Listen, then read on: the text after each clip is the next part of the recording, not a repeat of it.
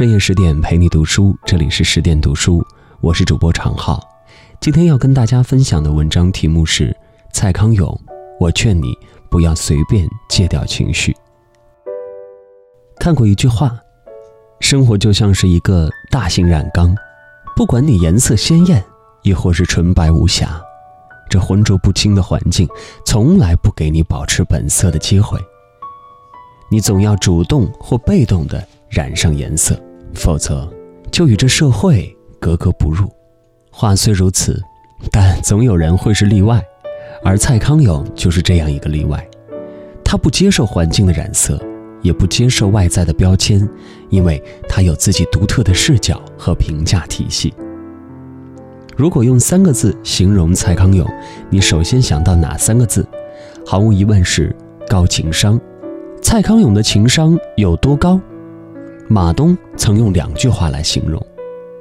第一句话是：如果有人能在情商领域做到知行合一，理论与经验具有，这个人一定是蔡康永，一定只有蔡康永。第二句是：情商难学，唯有康永哥能教。无论是作为《康熙来了》等知名节目的主持人，还是《奇葩说》这类烧脑节目的导师，还是其他状况外的事情，蔡康永总能游刃有余地处理好各种状况，可谓是名副其实的高情商。很多人都知道蔡康永的高情商，但绝大多数人都可能误会了高情商。先问一个问题：你觉得周杰伦与林志玲两个人？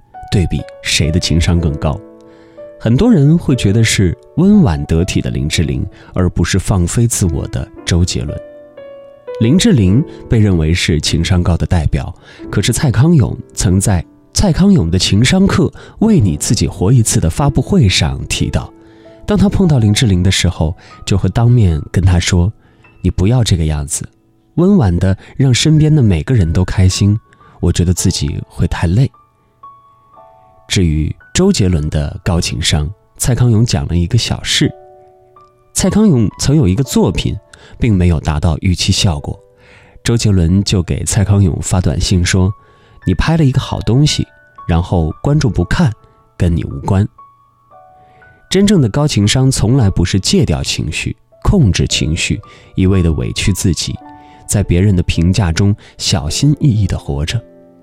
真正的高情商是不活在别人的眼里的洒脱，不轻易被外在的反应所控制，不被外在评价所裹挟，舒舒服服做自己。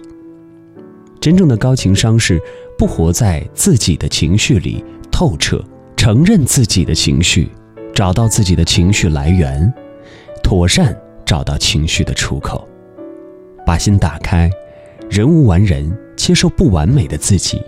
承认自己的情绪，才能找到高情商的自己。除了高情商，如果再让你用两个字来形容蔡康永，你会用哪两个字？温暖二字足矣。他的温暖，用网友的话来形容，就是他就像是一副安全梯，能让周围的人顺利的走到舒服的位置。说一件小事。上一季《奇葩说》决赛的时候，辩手颜如晶最后以四十九比五十一惜败给潇潇。蔡康永对颜如晶说：“比赛就是要赢，比赛输没有什么可开心的。但如果我非输不可，我希望输一场五十一比四十九的比赛。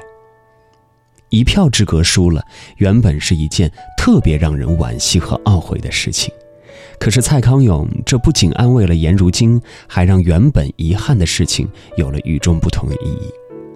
一叶知秋，小小细节足以春风化雨，温暖人心。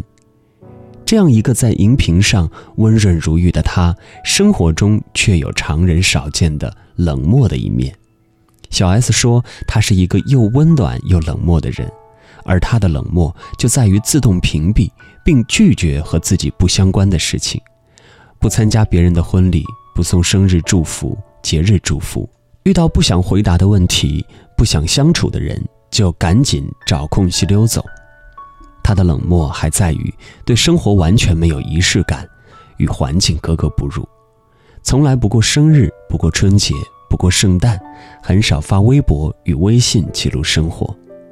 该社交的不社交，该重视的不重视。如果是普通人，应该早就没朋友，被孤立，被骂无趣，没有仪式感，不合群了吧？可是他身边人并不见得减少，看似不近人情，却正是因此给了自己和重要的人极大的空间。看似没有仪式感，却正因此把每一天都作为一个重要的日子。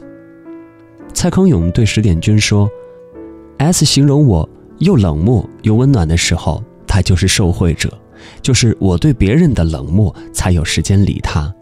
你如果没有那个冷漠，就成全不了后面那个温暖。该温柔的温柔，该冷漠的冷漠，该回避的回避，该重视的重视。”这样的生活观也同样适用于我们。一个人的世界很小，容不下那么多人，挤不下那么多鸡肋的事情。把重要的角落留给重要的人，有选择的清理世界，世界才会变得更大。余生很短，不用等到特殊的日子才给自己更多的惊喜。你要愿意，每一天都可以是特殊的日子。往后余生，不必把太多的人和事情请进自己的生命，把温暖给值得的人，把时间给值得的事，和值得的一切在一起，就是最好的生活方式。朋友分享过这样一段话：现代人的崩溃是一种无声的崩溃，表面看起来很正常，会说笑，会打闹，会社交，看似平静。实际上，心里的糟心事儿已经积累到一定程度了。他们不会摔门、砸东西，不会流眼泪、歇斯底里，但可能某一秒就积累到极致恶，也不说话就直接破碎。这便是成年人的扎心现实：活着活着就没有了情绪，活着活着就没有了自我。前段时间，网络上有一张焦虑等级表火了。你感到焦虑吗？你在哪一个等级？生活就是暴击的循环，焦虑无人能幸免。我们过得不好，除了误解了情绪，生活方式太复杂，还有一个重要的原因是没能诚实的面对自己。曾经看过蔡康永拍摄的一个短片，也许会治愈焦虑的你。在短片的开场。有四个女士讲述了自己的焦虑，这些焦虑也许你们也有。第一位二十五岁，没房子，没存款，没升职，却不敢去做出一些改变。第二位二十七岁，国企职员，不喜欢现在的工作，无数次想辞职却不敢。第三位三十四岁，白领，职场妈妈，丧偶式婚姻，却只能在家庭和工作间奔波。第四位，三十岁全职太太，经济不独立，却不知道怎么去独立。随后，蔡康永接着问场下的观众三个问题：过去一年中曾经对婚姻失望的请起立；过去一个月中有辞职冲动的请起立；每天刷微信朋友圈超过五次的请起立。每个问题问完，都会有人陆续站起。三个问题结束后，所有的观众竟然都站了起来。是的，没有一个人不焦虑，这就是生活的真相。焦虑面前，人人平等。工作、婚姻、孩子，有太多事情可以让我们焦虑。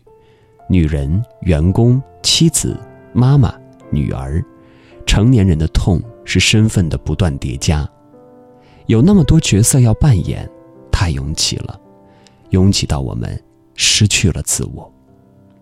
蔡康永说：“焦虑是我们常常太过在意外面的反应，而没有办法诚实的面对我们自己。”是啊，我们希望成为好职员、好妻子、好妈妈，我们太过在意外在的反应，所以我们常常被环境干扰，被自己吓退，所以越来越焦虑。对于焦虑，我有一个很简单的标准，就是如果不喜欢的事情，我们可以说不；该哭的时候哭，该笑的时候笑。只有充分的体会过喜悦和悲伤，才有资格说人生是值得活的。蔡康永解决焦虑的方式很简单，可是你愿意去试一试吗？生活很累，好在人生的路不止一条，此路不通时，换一条路试试。失败了也没关系，至少拼搏过，我们不会有遗憾。人生很难，好在选择不止一种，学会转弯，也许你会看到柳暗花明的一面。世间万物都有属于自己的星辰大海，走进它，你才有可能活成自己喜欢的模样。特别喜欢蔡康永的情商课《为你自己活一次》里的一段话：“红灯停止，绿灯走，这是我们都要听从的。”因为只有这样，我们才能安全顺利的在马路上通行。但我们的内心不是马路，在我们内心通行的只有我们自己。我们该为自己建立内心的交通规则。我们要认得出我们的红灯与绿灯。成年人最不该的是戒掉情绪，最不该委屈的是自己。人生只有一次，别再委屈自己。活在别人的眼光里和世界的定义里，余生很贵，每个人都是原创，千万别让自己活成盗版。喜欢的路勇敢去走，喜欢的事勇敢去试，喜欢的人勇敢去追。这个世界从来不缺少按部就班生活的人，而特立独行的你，对你很重要。你是你世界的全部，你。是这个世界唯一的你。更多美文，请继续关注十点读书，也欢迎把我们推荐给你的朋友和家人，一起在阅读里成为更好的自己。我是常浩，关注主播简介，我们明天见。作业本上的小红花，墙上一幅幅涂鸦，手里转动的纸风车，盼过一年年春夏。踮起脚偷偷去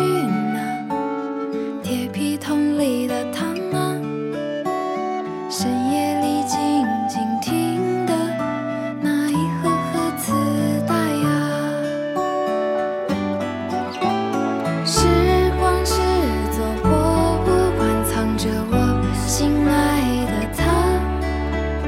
疲倦的时候去那儿做。